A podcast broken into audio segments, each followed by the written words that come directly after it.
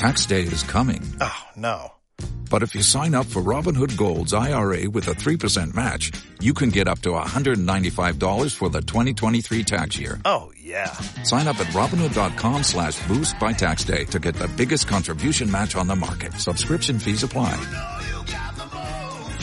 Investing involves risk. 3% match requires gold for one year from first match. Must keep IRA for five years. Robinhood Financial LLC member SIPC. Todo empezó en el reino de Evox, donde un príncipe bueno y bondadoso creó una plataforma para que todo el mundo pudiese subir sus propios programas de radio y lograr que la gente encontrase contenido friki al alcance de su móvil. Como nosotros. Exacto, como nosotros. Pero un día el bondadoso príncipe recibió un consejero del reino de la avaricia y éste le dijo al príncipe ¿Por qué no haces que aquellos podcasts que paguen una cantidad de dinero consigan más escuchas y sean más visibles? El príncipe acabó convencido de este consejo y decidió crear una cuota para que los podcasts pequeños pudiesen destacar y lograr más escuchas. Pero si la cuota era pequeña, supongo que no está mal cobrar por un servicio gratuito que das. Y así era hasta que un año después el malvado consejero regresó y volvió a aconsejar al príncipe. Ahora que has acostumbrado a los plebeyos a muchas escuchas y difusión, sube las tarifas a precios más caros que un mes de Netflix. Así, solo los ricos prevalecerán sobre los pobres y lograremos que tu reino crezca en beneficios. ¿Y, y, y, y el príncipe qué decidió? Me temo que aceptó el consejo del consejero. ¿Y qué consecuencias tuvo? Que el pobre podcast de Bad Señales perdió su presencia en la plataforma y muy tristemente sus colaboradores se desanimaron mucho. Oh, qué triste. ¿No hay un final feliz? Me temo que eso no depende de nosotros, pero seguiremos luchando por ser un podcast de referencia. Y ahora, intro de Bad Señales. Ha llegado el momento. La ciudad está bajo asedio. Solo un equipo será capaz de defenderla una vez más. Ellos son... Bat Señales. Eh, espera, espera, espera. ¿Bat Señales? ¿Qué clase de nombre para un equipo es ese? Si se llamaran Batman Incorporated o los Vengadores de los Grandes Lagos todavía. Y encima nunca hablan de Batman. ¿Pero qué coño es esto? Vale, vale, vale, ya lo digo. Bat Señales, el podcast favorito de Batman.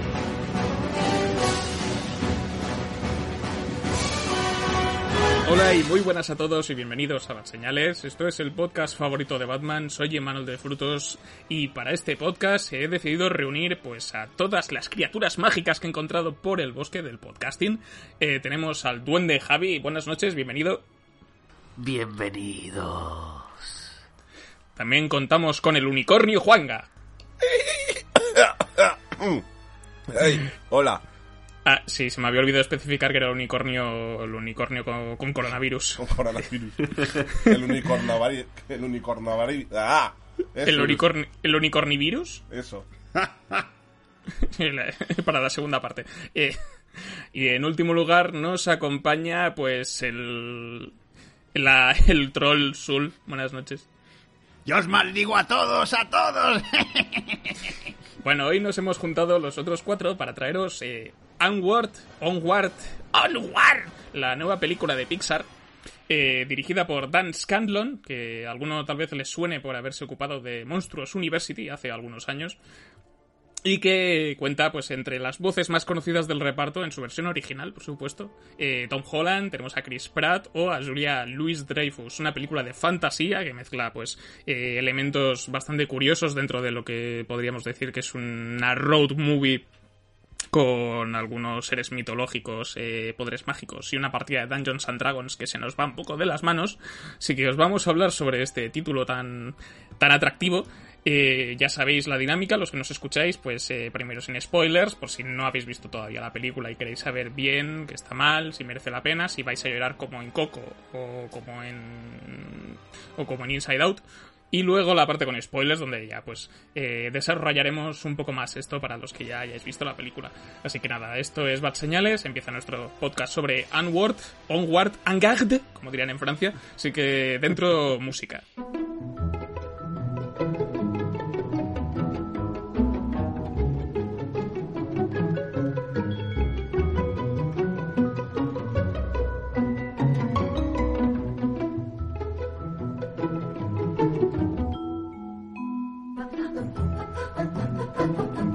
Pues empieza este podcast dedicado a, ya lo hemos dicho, Onward. eh, no sé cuántas películas lleva Pixar, pero son muchas.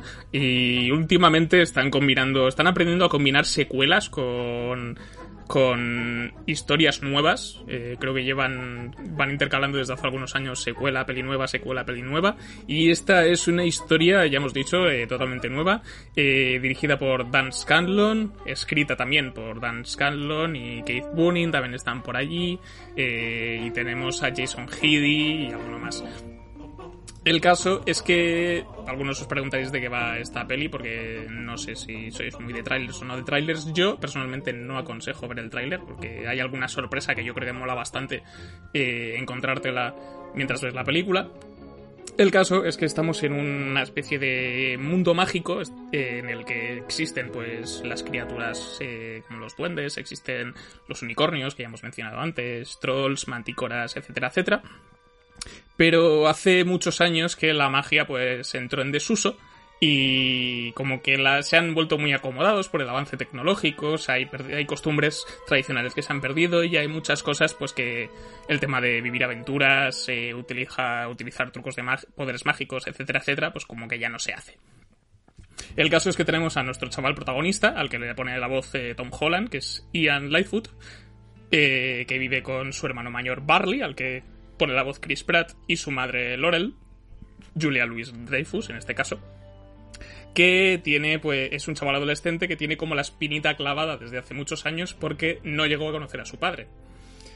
El caso es que cuando cumple 16 años, eh, su madre pues le hace un regalo que tenía preparado su padre cuando estaba enfermo, que quería eh, entregarle a, a Ian, que consiste pues en un bastón mágico con una piedra y instrucciones para eh, formular pues un hechizo que haga que su padre pueda aparecer durante 24 horas y entonces pues pues conocerse por fin. Y yo creo que no merece la pena explicar mucho más, así que nos quedamos aquí y vamos a ir pues con la- una primera, unas primeras impresiones de la peli, a ver que, que- cómo está el patio en el, en el podcast de Bad Señales. Javi, ¿tú qué opinión tienes así de Onward? eh? Pues, a ver, yo soy de los que no vi el tráiler, eh, pero de todas formas yo pensaba que esta sería eh, la película, típica película de segunda fila de Pixar o más floja, como para mí fue el viaje de Arlo o en su momento de Disney la de Dinosaurio. Entonces no le prestaba mucha atención al tráiler, no por no spoilearme, sino porque mi interés por esta película era bastante bajo. Eh, luego que me he encontrado, pues una película que ha superado todas mis expectativas. Quizá no la colocaría en un top de Pixar, pero sí que me ha gustado mucho el enfoque que le han dado, como aunque los personajes para mí son un poco eh, arquetípicos, el desarrollo de la película hace que, que eso no te, no te moleste y creo que han sido bastante originales en algunos aspectos, han querido mandar un mensaje que está muy bien y en, en algún apartado que otro han innovado incluso diría yo. Así que en general a mí la película me ha gustado bastante. Genial, pues eh, Sul, no sé si quieres matizar alguna cosa más, ¿estás de acuerdo con Javi o no? Sí, iba a titular mi crítica hacia esta película Crónica de una muerte anunciada, con un doble sentido maravilloso. Se me ocurrió en el coche y dije, tengo que decirlo en el podcast. Te, estaba- te te quedaste ¡eh! y casi atropellas a alguien. Exacto. Eh, ¿Por qué Crónica de una muerte anunciada? Pues lo digo en un sentido bueno y en un sentido negativo. Sentido negativo es que es una película, la de Onward, que como todo el mundo, como he decidido de feedback de otras personas, el tráiler no atrae mucho. Porque sobre todo, y hay una crítica que me ha gustado, parece una película más de DreamWorks que de Pixar. correcto. estética de personajes, tipo de comedia y todo el tema. Entonces, esto es Pixar la, metiéndote la doblada porque realmente el tráiler te da un poco a entender que va a ser una película tipo DreamWorks. Pero luego es Pixar. Y Pixar sabe cómo coger tu corazón, estrujarlo delante tuyo y decirte, ¿qué? ¡Duele, eh! ¡Duele! y pues está Pixar para ello.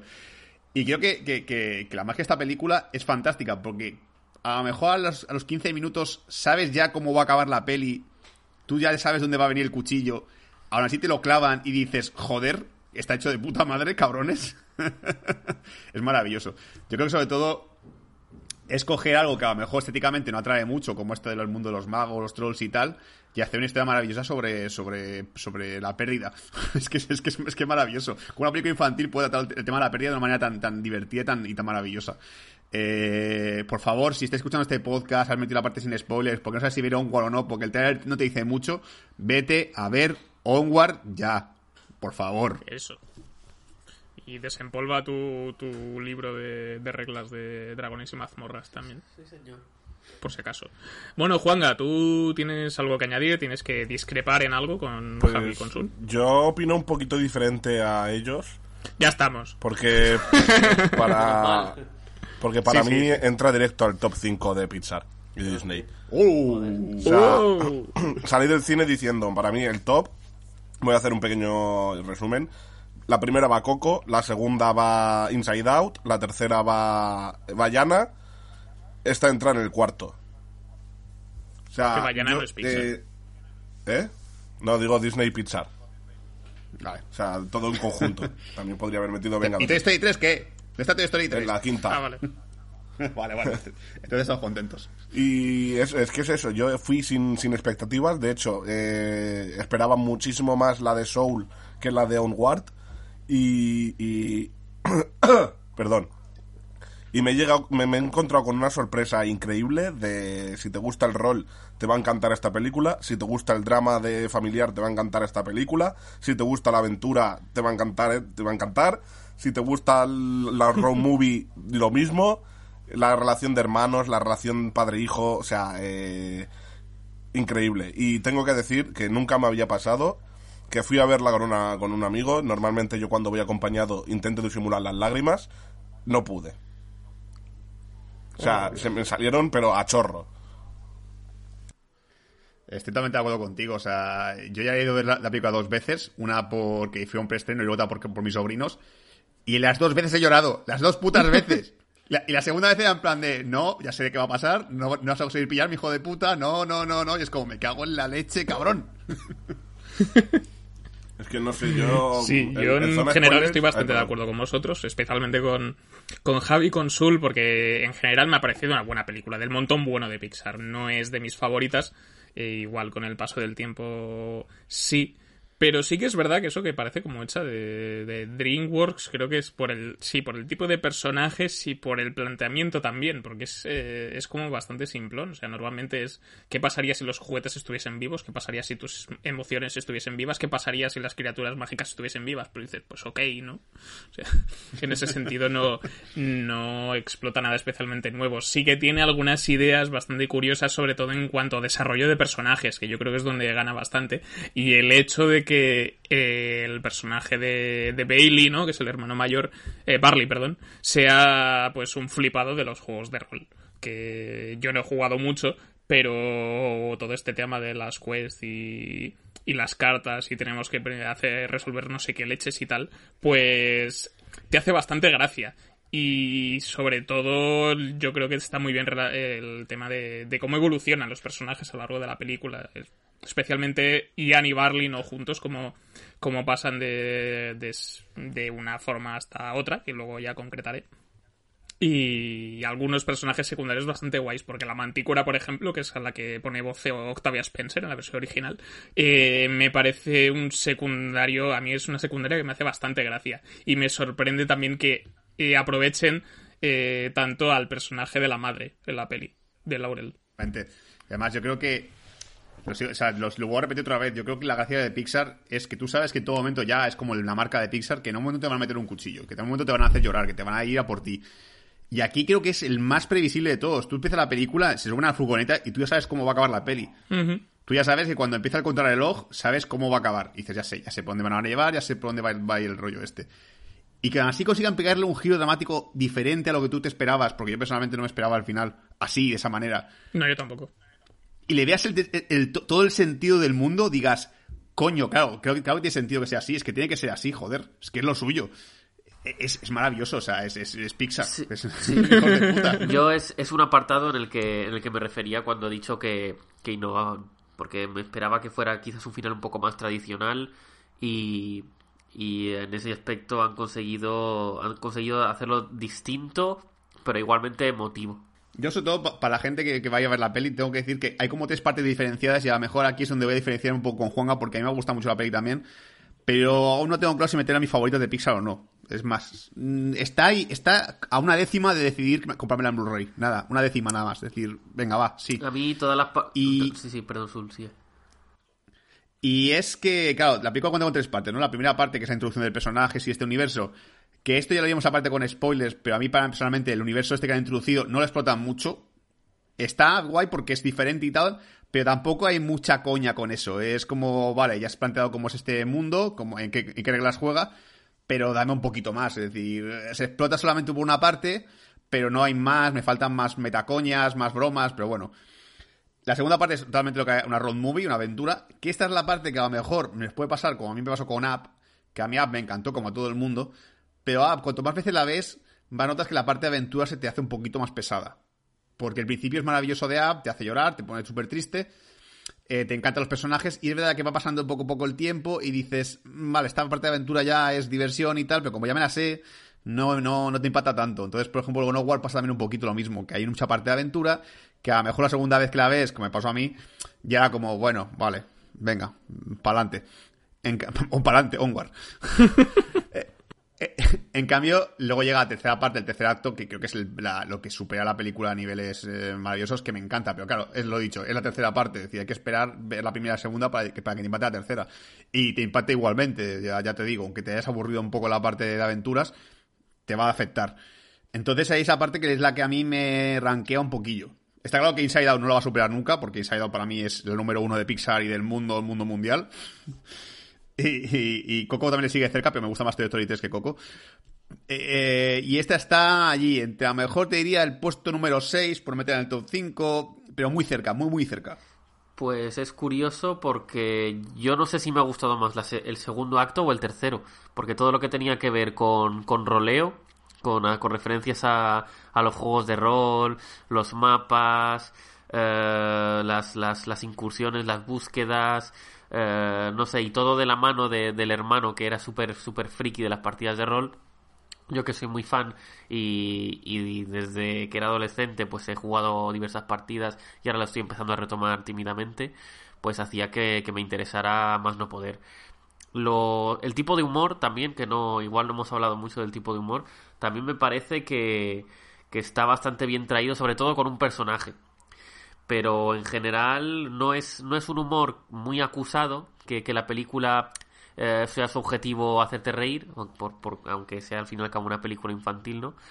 Pero el humor yo creo que está tratado de una manera bastante fina, bastante precisa, de, de, de coñas con cierto personaje que a mí personalmente me funcionaban bastante bien. Y luego el resto del humor no, no me molestaba, incluso había gags que me hacían gracia. No sé si vosotros pensáis así. Sí, yo quería decir que, que estoy bastante de acuerdo con lo que ha dicho Sul antes. Que sí, que es verdad que el... el- joder, Corona, corona, corona, Juana, corona. ya. Sí que es verdad que el momento de, de aventura te, te puede resultar un poquillo pesado. De hecho, a mí me pasó de... Hubo un momento que dudé de en plan de, joder, a ver si, si me va a caer la peli ahora con lo que me estaba gustando. Pero el, el hecho de que lo haya situado en mi puesto número 4 de, de Disney, Pixar, lo que sea, es eh, que, que, sobre todo lo que has dicho tú, Sul, la, la tercera parte, se te mete tanto en, en- en sangre, en la relación hermanos, en lo, del- en lo del padre y todo eso, que, que escaló a puestos a base de hostias. Es que está hecho de una manera maravillosa, o sea, es casi un guion que dices, perfecto, porque lo has clavado, precisamente no, no, no- el final, el, giro ese que hay en el final que no quiero revelar, está hilado de manera fantástica, es decir, está ahí. Y, y no, no es algo que, te, que, que se inventado al final para hacerle la, estacada al final, no, bueno, ponemos este elemento y te, y te por culo, no, no. Es decir, está muy bien hecho y muy bien narrado. Y estoy con Javi con que el tema del humor es verdad que es muy fino. Por lo tanto, ahí no me puedo enfadar, porque ah, me jode más cuando una película es comedia, intenta ser graciosa y no lo es. Esta, como tampoco intenta ser graciosa todo el tiempo, no intenta ser una comedia, comedia, sino que es más bien una historia emocional. No hemos estado que los chistes sean un poquito flojos, porque yo chistes realmente reírme, reírme, no demasiado. Demasiado, y incluso el hecho de que el hermano mayor sea un poco heavy y tal, se explota poco. Y tú, por ejemplo, Dani Javi, que es rolero, es verdad que se toca mucho el tema del rol, pero tampoco demasiado, ¿no? O sea, no está como muy metido en la peli. Es como, vale, este es el objetivo, esto es lo que sale de rol y ya está. Sí, quizá era porque como no, no sé si en el tráiler salía, como no lo vi igual, como me sorprendió, pues lo, las, las pinceladas que salían, pues para mí era más de lo que me esperaba, me imagino. Mm.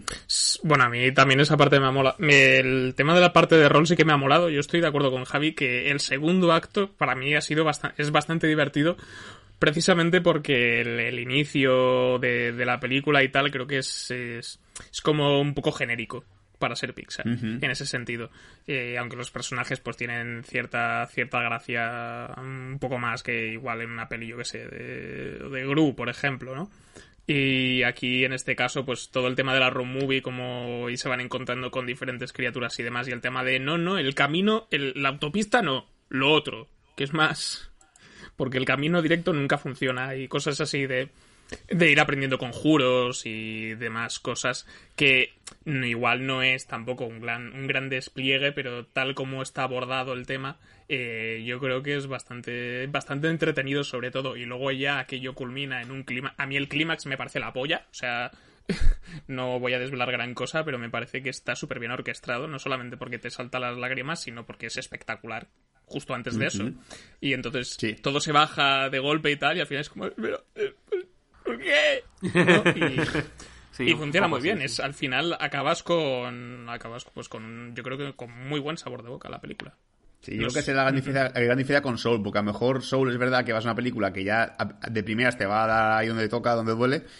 En cambio, Onward creo que se ha preparado muy bien. Creo que cuando alguien ve el trailer es verdad que a lo mejor te pone una pista de por dónde van a ir los derroteros de la peli, pero no te esperas eso. Yo no me esperaba menos algo así. Yo esperaba que una película de aventuras y ya está. Es decir, aventuras y poco más. Y después eso, que consigue mm, darte el toque Pixar, el toque que, nos gusta a todos, que queremos y que, y aunque hay mucha gente que pueda decir ahora, es que siempre hacen lo mismo. No, no, hagan lo mismo siempre, es verdad.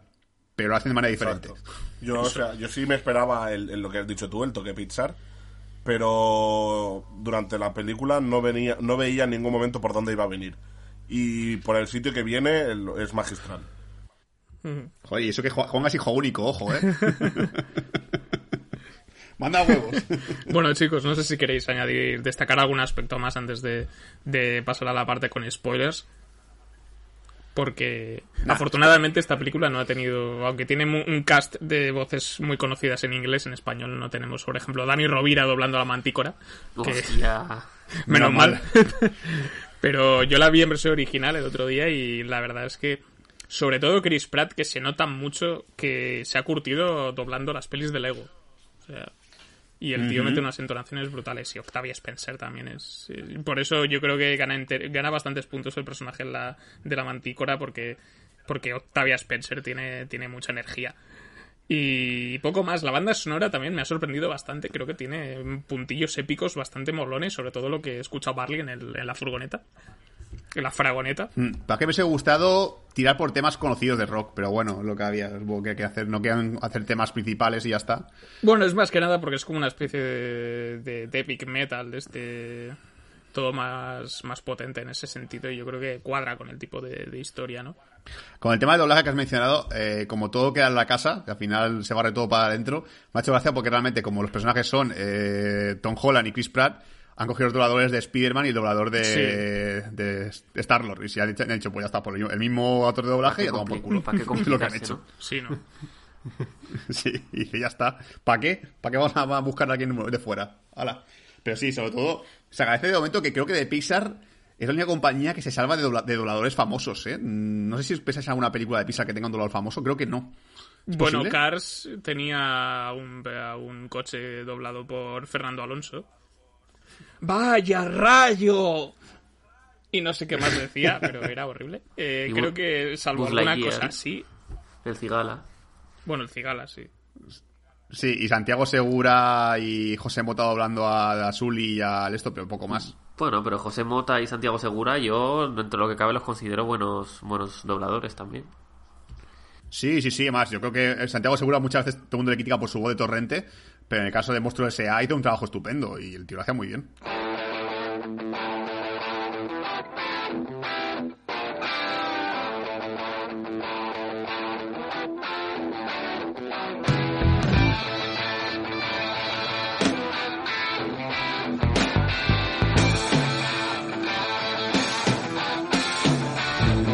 Empezamos nuestra parte con spoilers de este podcast dedicado a Onward, eh, eh, bueno, ya está, hemos estado hablando de lo que es el primer acto de la película. Vamos a intentar ir por orden. No prometo que lo consigamos, pero bueno, ahí cada, cada podcast lo intentamos. Algún día nos saldrá.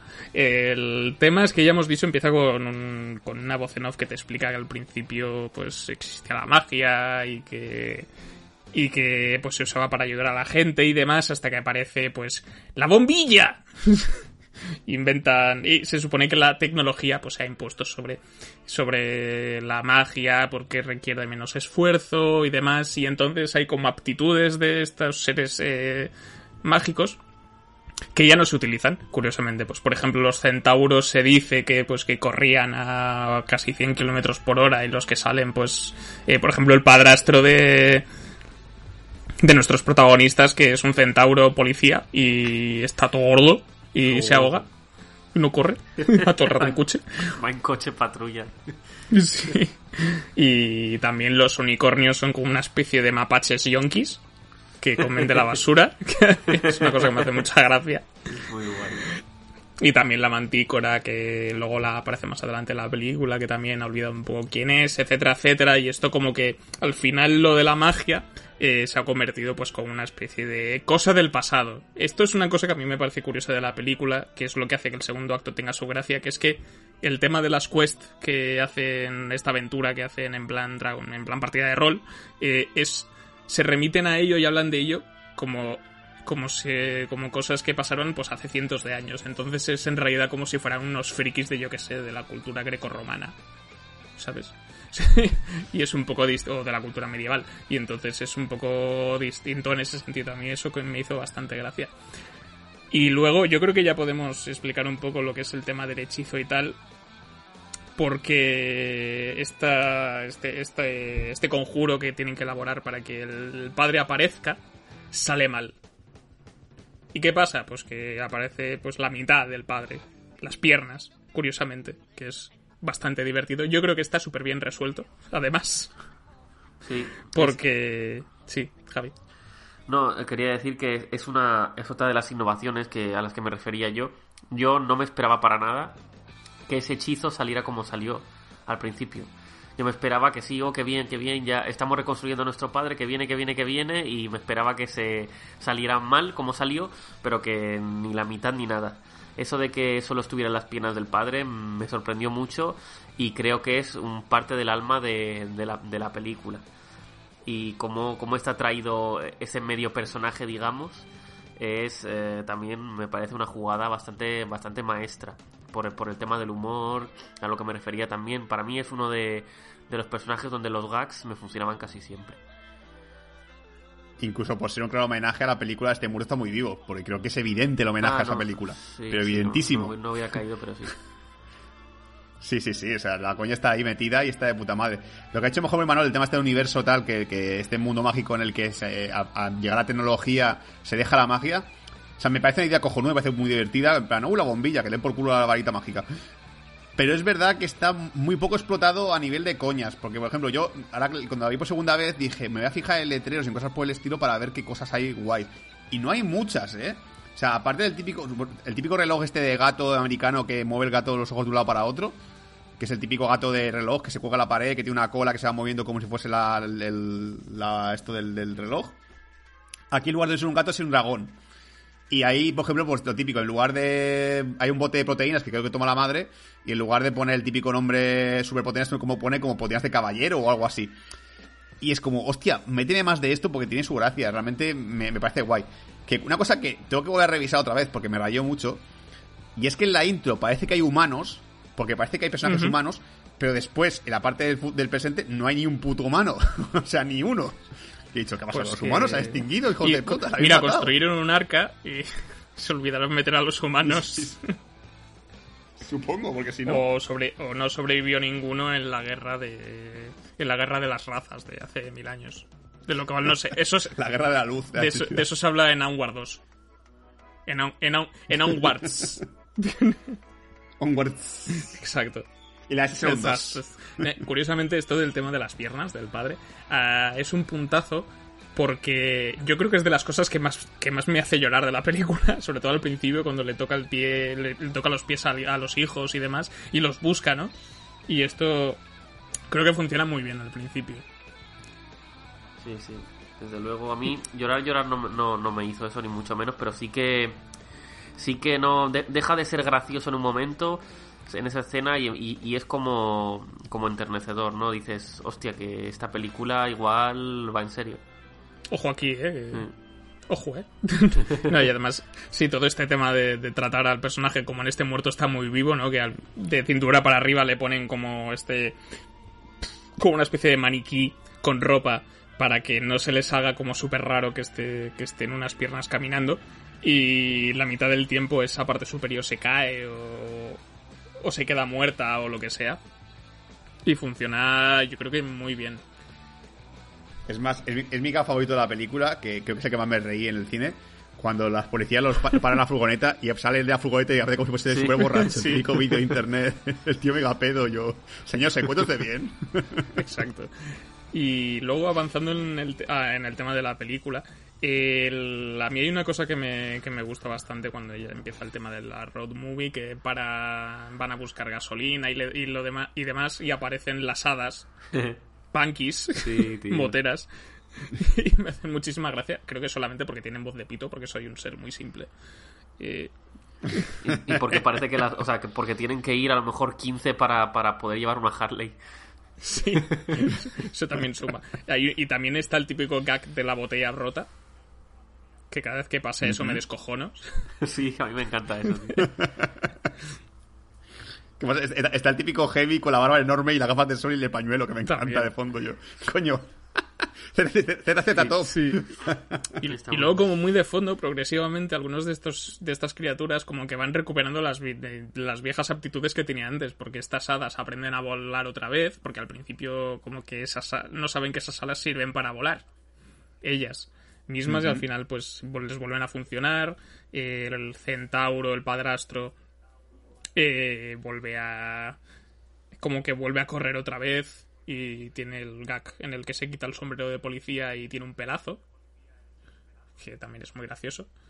Y, y más cosas, no sé si queréis destacar alguna parte de esta del tema de- del segundo acto y demás. Justo, justo lo que decías tú ahora, pero con la mantícora. Yo creo que cuando más visible es Sí. el- en la adaptación a los nuevos tiempos es con la mantícora, un, un pedazo de monstruo que en la mayoría de partidas de, de dragones y mazmorras suele ser un jefazo final casi indestructible. Aquí nos, nos, nos cuentan, nos te cuenta ella misma que se ha tenido, ha tenido que vender su mega espada en una tienda de empeños para poder hacer frente a- al pago de impuestos de, de, la, de la taberna, ¿no? Se llamaba. Y, Sí. y ha tenido que, que remodelar el negocio para, para poder vivir. Entonces es, es entre gracioso y, y no sé. Y triste. Sí, sí, sí, veré que, deprimente. que- que- quién, eh, quién te ha visto y quién te ve, señor, señora Mantícora. Que a mí el gag del muñeco Sí. eh, del peluche me hace mucha gracia también. No, no me acuerdo del gag ese. Cuando, que, que está de fondo Sí. detrás imitándola también. O... Que además el pelaje Ah, sí, que sí, le ponen, tío, es sí. súper realista y da como mucha. Me, me da de entera. Sí, sí, sí. Yo, yo creo que hasta la cual ya dije, uy, ya has pixado otra vez, es cuando de repente, en- en la- al principio de la película, enciende un fogón, y el fogón parece de verdad, y hijos de puta, parece un fogón de verdad, me está que, que habían grabado con una cámara un fogón. Sí, luego también lo que se ve en el tema del roleo es cuando Ian va aprendiendo progresivamente a hacer a ejecutar conjuros y tienen diferentes dificultades, ¿no? Que le dice que, que el primero, que es para hacerle evitar cosas, que tiene que quererlo desde su fuego interior y no le sale porque Ian es muy tímido. Y al final pues lo va aprendiendo y demás y el segundo que es para hacer que se les acaba la gasolina y para hacer que el tanque de gasolina que tienen un- que les queda un poquito se haga más grande por lo tanto la gasolina de dentro se les haga más grande y eso sale mal y acaba haciéndose pequeño Barley con su correspondiente voz de pito y yo me río otra vez Sí, no, lo mejor es el gag que mete ahí de... Sí, lo has conseguido. El bidón es grande. La furgoneta es grande. Y tú eres... Un momento. Sí, A eso es mí me un... hace- El- A mí me hace mucha gracia después también, cuando después de la persecución con las hadas, Sí. empieza a recuperar su tamaño, eh, les para la poli y dice, ay, dice, ah, no, la poli, ¿qué hacemos? ¿Qué hacemos? Para, eh, pues tendrás que parar tal, eh, ya. Ya les digo, ay no, la cartera todavía no ha vuelto a su tamaño. el DNI es enano, no se lo puede Claro. enseñar. No les puede enseñar el carnet. También ¿Qué el- decías, Javi? No, yo si- simplemente quería, quería volver al- a lo que has comentado de, de tener que aprender conjuros. Es, también es un guiño muy guay a, a las partidas porque depende, depende cómo sea el máster, el director de partida. Sí. eh, no te basta solo con sacar una buena tirada de, una buena tirada de dados. Eh, según cómo interpretes de bien o mal el, el lanzamiento del conjuro, si el máster quiere ser más o menos, eh, digamos, capullo, puede hacer que si no interpretas con, con, eh, con veracidad el, el conjuro, pues quizá eh, te pueda penalizar un poco, ¿no? Y eso creo que está aquí reflejado bastante bien. Y la coña de, del DNI es para partirse de risa también, sí.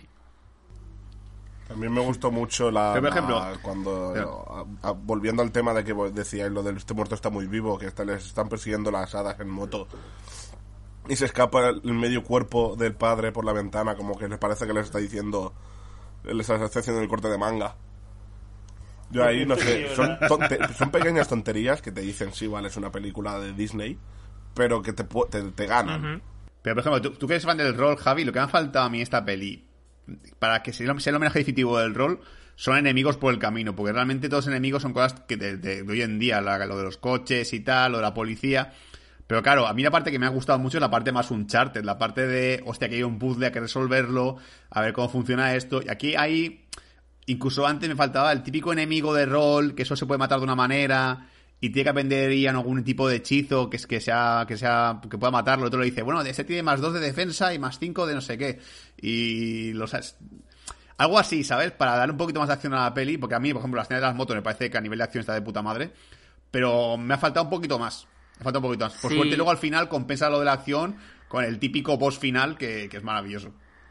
Yo creo que no han querido acentuar mucho eso, aparte de por, por luego lo que vendría a la batalla del final, porque es- siempre desde el principio te cuentan que en este mundo ya queda, queda muy poquita cosa, que ya es algo residual y que sí, tú si le buscas, si, le, si lo buscas puedes encontrar todavía resquicios, pero que se ha convertido en una cosa ya que casi no existe. Entonces yo creo que no han querido tampoco tirar mucho por ahí por este tema. Y también, claro, como he dicho al principio, por, por, la, por la batalla del final. Que, que, por cierto, la vendedora de la tienda de segunda mano de esta, Sí. no sé si se aposta o no, pero no se parece como Se parece a mucho alguien. a, la chica de Green Mist 2. Se parece bastante. Yo, Sí, yo, lo sí. estaba viendo y dije, Yo supongo que lo han sacado un poco de, de ahí, pero supongo que como inspiración para los diseños y tal, seguro que seguro que lo han sacado. Y luego también con el tema de cuando les para la policía y demás, que ha, ha habido ahí el momento el momento conflictivo de Disney, que es de que fueron anunciando que vamos a meter al primer personaje LGTBI de una película de animación de Disney Pixar, que es como tiene una frase y dices ok, que es eh, la oficial, bueno, la, la- el agente Spector, ¿no? Que además lo dobla Lina Wave, que esta la tenemos vista de Master of None, curiosamente, y, y la acompaña la oficial Gore, que es mi querida Ali Wong, que tiene dos frases, pero Ali Wong siempre es una buena noticia. Y es tienen así una secuencia, una secuencia yo creo que bastante cómica también, que es cuando cuando se hacen pasar por el padrastro, por eh, por Col- se llama Col Bronco, si no me equivoco. Exacto, y les hace y se hacen pasar por él y, Barley está haciendo de los cuartos traseros de- del centauro y Ian hace de, de la parte de la parte frontal. Y yo creo que está muy bien pillado para que se despierte el conflicto entre Ian y Barley. porque tiene que, mientras está en, esta, en ese estado, para mantenerlo, eh, Ian tiene que decir la verdad. Entonces ahí es cuando le meten en un compromiso de, de Barley, ese, ese niño es un fracasado y tal, y no sé qué. Eh, ¿Usted qué opina? "Eh, eh, no, no. y se empieza a transformar otra vez. Y Barley se raya y, tú, y yo pensaba, ¡uh! ¡Drama! Sí, sí, sí. Sí, en el cine todo el mundo dijo, uh, Sí, sí, sí. Momento corta rollos, pero para, Pues es para que, bien del drama. Para mí eh, son estos detalles que, es que ves el guion que, que tiene, no sé, eh, lo hila todo perfecto. Sí, es que eh, otra película a lo mejor de animación, o no incluso no animación, eh, en momentos como este quizás sería donde tuviera los pequeños valles o los pequeños bajones de, de intensidad o de, de entretenimiento. Sin embargo, aquí en cada momento tiene algo que te sostiene, que te sostiene arriba y no te suelta. Efectivamente. Y bueno, el tema de que estaba mencionando del personaje, el primer personaje LGTB que tiene Pixar y demás, que es esta oficial. Ah, sí. A mí me mola, me mola que sea así, que sea algo como muy natural, que sea algo que no tenga que, que centrarse en ello, aunque también espero que Pixar algún día saque una película LGTB 100%, es decir, que el personaje protagonista sea LGTB y que tampoco pase nada, es decir, ya está, es LGTB, muy bien, punto. Pero o- ojo que si no escuchas lo que es el diálogo muy, muy espabiladamente Claro, como sí, me pasó a ni mí, te, da- ni ni me te enteré, das ni me cuenta. enteré. Está muy cogido con pinzas. Si, el- si este diálogo lo tuviese, por ejemplo, el personaje de Octavia Spencer, que tiene peso en la trama y demás, pues mira, de- bien, o sea, es que no pasa nada, no hay ningún problema. Curiosamente, la película ha sido censurada en Arabia, en Arabia Saudí y otros países de Oriente Medio y es como os lo- se lo han comido igual, o sea, por una, La la por una la puta frase. casualidad. Y nada, esto al final se acaba librando de esta situación, vuelven. eh, Barley se enfada con Ian. Yo pensaba que el conflicto iba a ser más intenso, al final tampoco es. No es un megadrama en plan nos separamos, llega el midpoint de la peli y al final se vuelven a juntar, pero sí que se discuten y lo resuelven relativamente rápido. Y en paralelo, lo curioso es que está la madre eh, que ha ido a buscarlos y como que va unos pasos por detrás de ella y se acaba liando con la mantícora porque eh, ha, reventado la taberna, o sea, está en putas llamas todo y... Y cuando está ya encuentra con toda la ambulancia, todo el tinglado, le, la mantícora le explica a la madre que, pues, que sus hijos han estado ahí, que se han ido a buscar la gema y que les ha dado las pistas del mapa y demás, pero no les ha dicho de la maldición. Entonces esto te justifica que la mantícora y Laurel, la madre, tengan que ir juntas y recuperar la espada que puede romper la maldición. Y ahí es donde entra el personaje que ha comentado Sul antes, que es la señora que tiene la, el local de, de compraventa de la casa de empeños, por así decirlo que también es bastante divertido. Que se resuelve de una forma bastante, bastante inesperada con el aguijón. A mí me hubiera gustado que esa escena en concreto de la tienda de empeños se hubiera, se hubiera resuelto o hubieran hecho muchos guiños a, a- a estos programas que hacen en los canales de, de tiendas de empeños, un regateando ahí a muerte, ¿eh? Me estás tomando el pelo, ¿cómo puedes ofrecer tan poco, tío? No, pero voy a llamar a un amigo para que Voy me a lo- llamar a un experto en es espadas. observador. Hubiese Sí. molado, hubiese molado también confirmo. que hubiesen Es metido un espada. guiño a. a. a Ha Pulp fuego también. también. También- Ha forjado a fuego. Esta también. arma mata. sí, por favor, tío. Yo, en una pelea de Oye, DreamWorks oye, incluso en la tienda. Oye, incluso en la tienda me- mete elementos roleros famosos, yo que sé, tío. Aparte del típico bastón de mago, pues puede meter más cosillas, incluso alguna referencia a Skyrim, que bueno, se mola un Por montón. ejemplo. ¿Qué es un furro da? ¿Qué es un furro? Te doy un furro da si quieres. O- eh. Alguna flecha con forma de pene también. una flechipolla. En la versión solo en la versión española. Y. No, también. O por ejemplo, el arco. ¿Os acordáis de la serie de dibujos de dragones y mazmorras? Que ponían, creo que en TV3 o aquí. Que el, prote- el, el prota prota llevaba un arco que no tenía cuerda. Entonces, cuando tensaba el arco, pues se formaba la cuerda de la flecha. Y pues, alguna tontería de estas hubiese tenido. Hubiese tenido gracia. Pero comentando lo que decías antes también, eh, me parece un poco original que, que haya como estas dos líneas, ¿no? Llegados a este punto de la película. Por un lado, los dos protagonistas yendo a por la gema. Y por otro, la madre con la mantícora intentando ir tras ellos, tras su pista. Eso hace que la película sea muy dinámica porque eh, nos da aunque sea muy entretenida la aventura de, de los dos hermanos, eh, también te da un desahogo y dices, hostia, es verdad que, estos, que, que estas dos van detrás suyo y también, y como esa línea también es bastante entretenida, pues tienes ahí una combinación ganadora. Pues sí, y yo creo que lo que realmente funciona es eh, porque el personaje de Lorel y de la Mantícora también te caen bien. O sea, al final los cuatro personajes protagonistas que llevan esta trama, eh, pues eh, empatizas con ellos o te hacen gracia por lo menos. Y a mí Octavia, eh, la Mantícora poniéndose hasta el culo de Red Bull me hace mucha gracia también. Sí. Y luego, pues más adelante eh, van siguiendo, creo que tienen que llegar al pico del cuervo, no sé si se llama así, la montaña es que dicen que es la montaña, pero acaban encontrando pues como unas estatuas de cuervo que van señalando diferentes puntos, lo siguen y tienen en este momento el Señor de los Anillos con, con, con el sol poniéndose, eh, paseando por el prado y todo este rollo.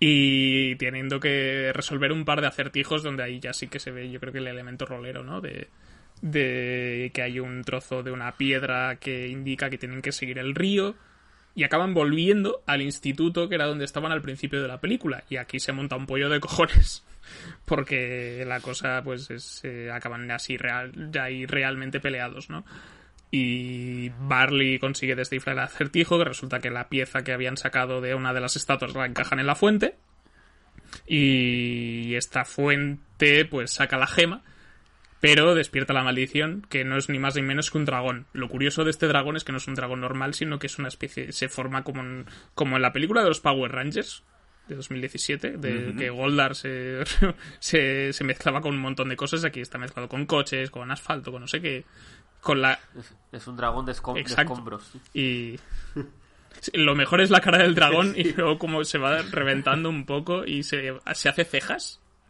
para decir estoy enfadado. que está muy bien.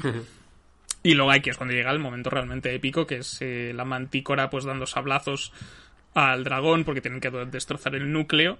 En paralelo, eh, el Ian tiene que hacer hechizos y proteger a Barley. Y es todo una pasada.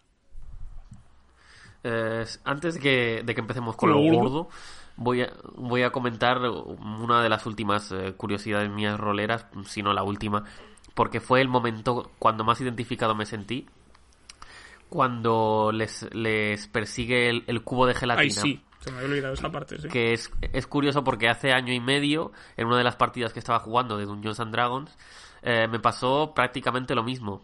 Eh, fuimos un compañero y yo hacia una pila de huesos junto con algo que brillaba y cuando estábamos justo encima de los huesos cogiendo lo que parecía ser unas armas pues digamos especiales, legendarias o lo que sean, pues nos cayó encima como una especie de moco verde y nos empezó a desintegrar y se lió, bastante parda. Eh, como curiosidad, simplemente me, me encantó ver eso en, en, la, en esta película. Sí. Y ahora sí ya... Que mencionan varias veces lo del cubo de gelatina en la, en la película. Tú ya te imaginas que aparecerá en algún momento, pero no sabes cuándo. Y aquí, hay- ahí, ahora que os han mencionado esto, hay un momento que a mí me hace bastante gracia, que es cuando les persigue el cubo de gelatina, pero no pueden pasar porque hay como unos hay trampas en el suelo y tienen que pisar símbolos concretos para poder cruzar y que no salgan pues flechas de las paredes y Barry dice, "Mira, da igual, coge un escudo." y se van corriendo, que no queda otra. Y entonces es esto, es el momento climático. Ahora sí, volvemos. Eh, hay un en- el gran enfrentamiento con el dragón y al final sí que lo consigue. mientras se pelean con el dragón, se va formando el hechizo. Y al final sí que lo consiguen, pero Ian no puede ver a su padre porque cae en unos escombros. Y se queda Barley hablando con, con su padre, pero no sabemos qué dice porque es todo desde el punto de vista de Ian, que yo creo que es lo realmente que hace que acabes hecho caldo. Sí, totalmente. Sobre todo cuando le cuenta después eh, Barley a Ian lo que le ha dicho y el abrazo final, que es que el momento en el que ya se me rompe el corazón A mí, totalmente. a mí donde se me rompe el corazón es eh, cuando, creo que es un momento antes de toda la batalla, eh, vas viendo que el deseo que tiene el protagonista de, de- de sonreír con su padre, pasar tiempo juntos, enseña- a jugar a la pelota, todo Sí. eso lo ha hecho todo con su hermano, sin darse cuenta. Y es como... Mi patata. ya es cuando suena la canción de Yo mi hermano soy. Y, Un momento, ¿mi hermano es mi padre? ya, ya la peli pega un giro rarísimo. No me- Pero tendría mucha gracia. que en la batalla final me encanta la escena en la que la madre coge la espada y empieza a subir por la cola del dragón. Yo como, ¡sí! Oh, genial. ¡Dios! Que es súper guay, joder. Claro, encima es sí. el típico enemigo final de videojuego que tiene el punto débil en un punto concreto, que solo se abre cada cierto tiempo y tienes que cagar la fecha del... Y es como, joder, quiero más de esta mierda, tío, dame más. Sí, y más como me acuerdo que dijo Imanol al principio del podcast, cómo hacen el, el, el culmen del aprovechamiento del personaje de la madre, que, que en cualquier otra película también quizá hubiera pasado muy desapercibido, o hubiera servido simplemente como preocupación o, o como sensatez de, todo, de toda la aventura que querían emprender. Aquí eh, se pone el mundo por montera y junto con la mantícora, como hemos dicho, van tras ellos y aquí en esta escena pues la madre acaba de, de ascender a los cielos, vamos. Exacto. Sí, sí, es que tiene ahí el momento épico de todos juntos, eh, pues cargándose al, al dragón. Y. Ujú. Bata- No, simplemente la batalla. eh, Yo creo que era lo que le. Lo que le faltaba a la película nos lo han dado al final. Eh, en el último acto nos, nos dan lo único que le faltaba a la película, que era una pedazo de batalla increíblemente hecha. Y el final, pues bueno, pocas cosas podemos decir ya más de las que hemos dicho, pero yo creo que esta batalla es simplemente espectacular. La mantícora vuelve a ser quien era, la madre cobra el protagonismo que se merece, eh, los dos hermanos consiguen lo que quieren. No sé, yo creo que el, acto final este, mm, yo es que no, no se me ocurre ningún pero que ponerle. Y sobre todo el giro que realmente yo, cuando empezaba la película y hice lo del padre y tal, yo ya sabía del minuto uno que, que iba a conseguir eh, con el padre hasta una hora antes, un minuto antes o hacia un momento antes de, que se acabe el sol. Sea, está claro. Es evidente que no vamos a ir hasta el último momento. Claro, todo el tiempo piensas, bueno, supongo que el, el padre se despidiera de Ian, le va a decir algo precioso, todo va a ser maravilloso y depende del giro que sea el hermano el que se despida. Porque todo cobra sentido, como ha hecho Juan antes, que realmente el, el- para él, su padre siempre ha sido su hermano. Es como, Dios, qué bien escrito es esta mierda, joder, qué No, maravilla. Es más, es es- no es tanto así, es tan como... "Ah, ¡Qué bien escrita está esta mierda! sí, creo que Juan lo ha, hecho, lo, ha, lo ha escenificado muy bien. Si fuera una partida de rol estaría bonificado.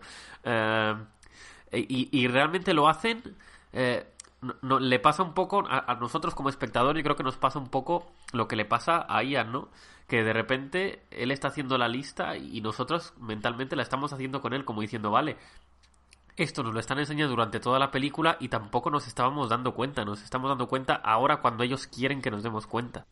Sí, y además yo creo que también es interesante el tema de que, que no lo hemos comentado antes, que Barley nos explica en un momento de la película que eh, él nunca pudo llegar a despedirse de su padre, ¿no? Y ahí es también es importante para que en el final también tenga, tenga cierto sentido y es que la evolución de Ian es que se dé cuenta de que siempre ha tenido una figura paterna eh, y además y su- también su- superar los miedos que tiene porque es un chaval muy acomplejado es muy tímido y demás y esto pues como que lo va superando con la aventura con su hermano y es esta figura de su hermano la que le ayuda a superarlo.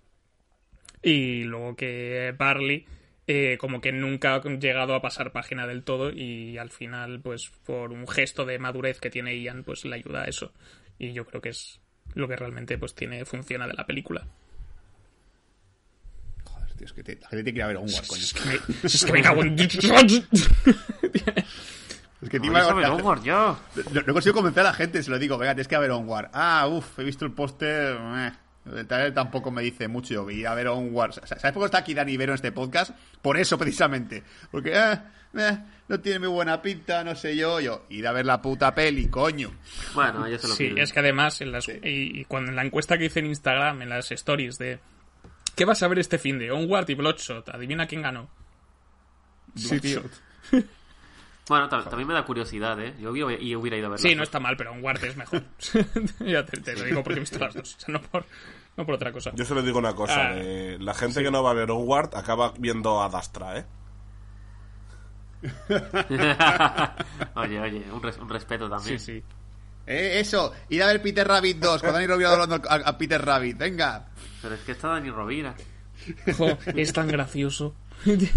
Ahora el conejo es andaluz y la primera no lo era. Qué Isha, dame una zanahoria. y yo cabeza. Esta zanahoria va por usted. Puto Dani Rovira que, que, dio- que dio mira su calendario en plan. Hace como 15 días que no aparezco en ninguna peli, a ver qué puedo hacer. Un, be- un beso a Dani Rovira desde Sí, Barcelona. Sí, sí, encantado. eh, Super fan sí. número uno. Bueno, chicos, no sé si queréis añadir alguna nota más de Onward antes de cerrar el programa.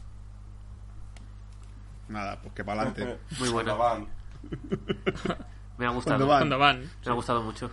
Bueno, pues esto ha sido todo en Bad Señales, nuestro podcast dedicado a Onward. Esperemos que os hayáis pasado bien. Si habéis visto la película y queréis añadir alguna cosa que nos haya, se nos haya escapado o lo que sea, lo podéis comentar en, en el cajón de comentarios de Evox mismamente, o si no, a través de nuestras redes en Facebook y en Twitter. Tenemos el grupo de Telegram para los que acabáis de llegar y queréis pues comentar cosas concretas del programa o de alguna peli que hayáis visto o lo que sea.